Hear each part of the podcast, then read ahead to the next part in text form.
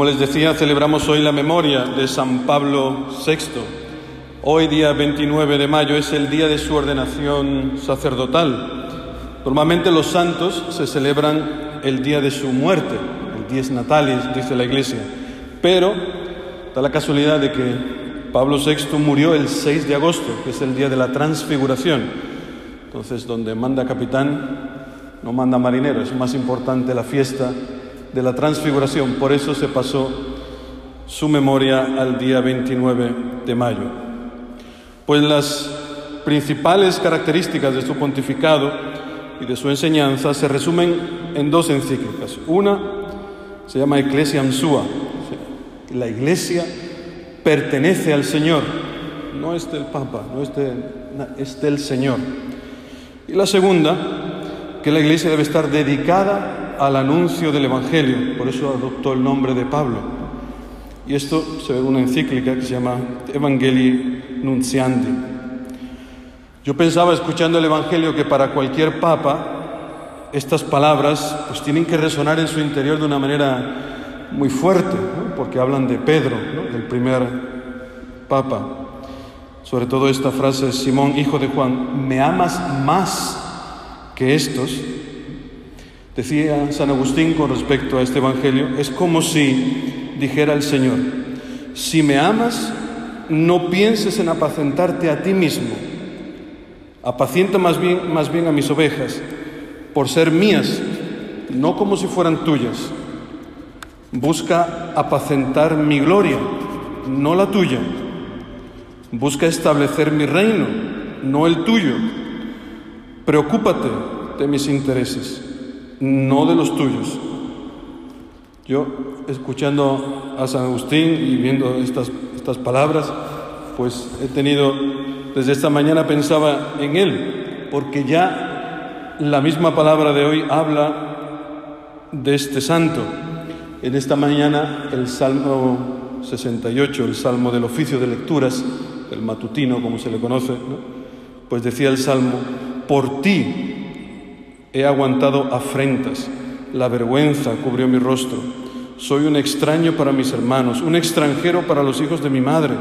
Sentados a la puerta cuchichean contra mí, porque esta palabra se ha cumplido en Pablo VI. Yo, en cuanto rezaba este salmo, digo, madre mía, ¿cómo es posible que la palabra se cumpla así en una, en una persona?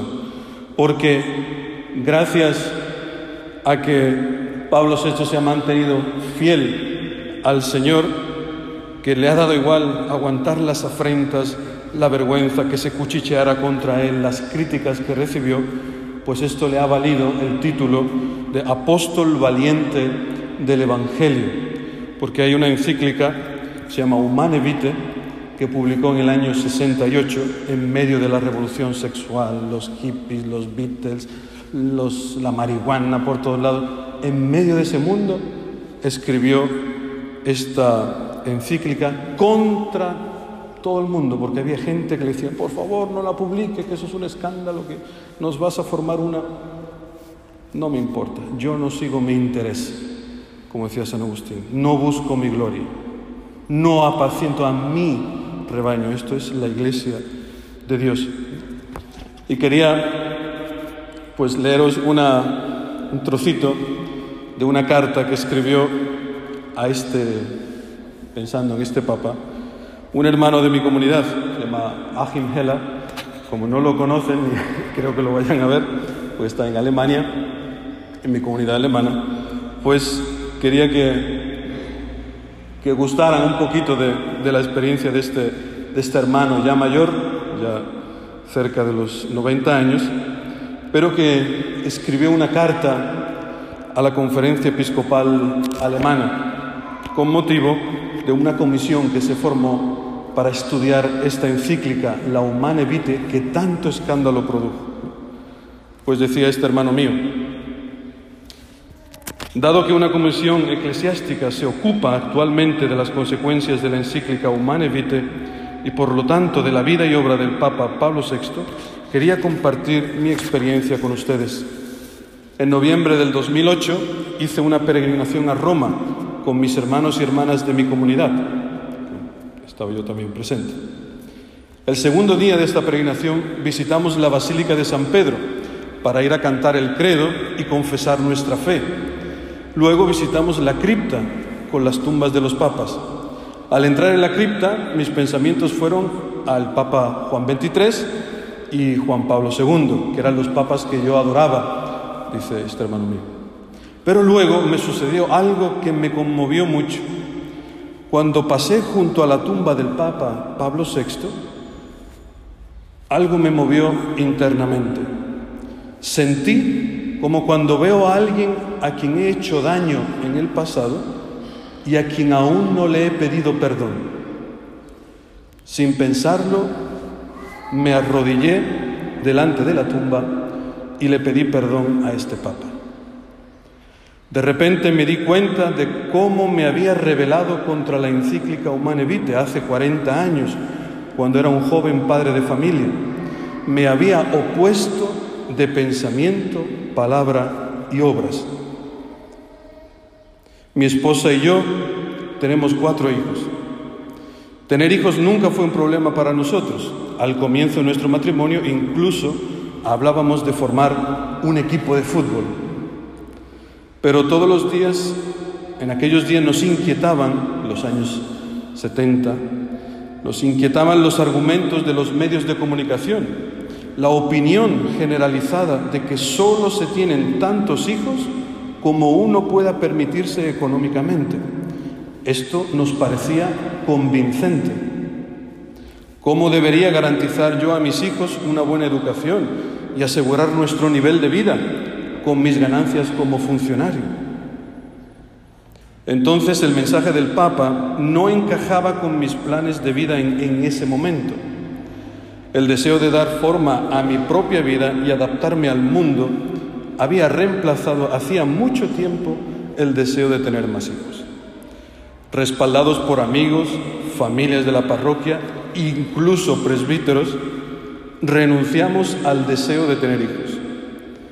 En los últimos años tuve que experimentar las consecuencias devastadoras para toda la humanidad y sí, para, para todo el cristianismo, el haber ignorado los mandamientos de la Iglesia. La preocupación por la fe de mis hijos y mis nietos hoy no me deja descansar. Muchos años después comprendí la gran importancia de la encíclica Humane Vitae y me oprime no haber reconocido el valor de este mensaje papal en aquel momento. Aquí la palabra de la Biblia se me aplica. No creíste a mi profeta. Después de pedirle perdón a este papa en la tumba, me sentí liberado como después de una confesión se cumple el salmo que hemos rezado hoy, Bendice alma mía al Señor, no olvides sus beneficios. Como dista el oriente del ocaso, así aleja de nosotros nuestros delitos. Al día siguiente, en la audiencia general con Benedicto XVI, pude confesar desde el fondo de mi corazón que eres Pedro, que Él es la roca. Hasta aquí la experiencia de este mi queridísimo hermano y de este mi queridísimo Papa, a quien yo también hoy no puedo decir, puedo decir como el Salmo, no olvides sus beneficios.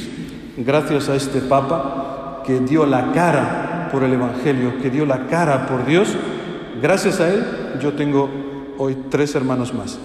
Si no hubiera sido por él y porque la Iglesia nos abrió las puertas de esta encíclica maravillosa, mis papás no hubieran tenido tres hijos más.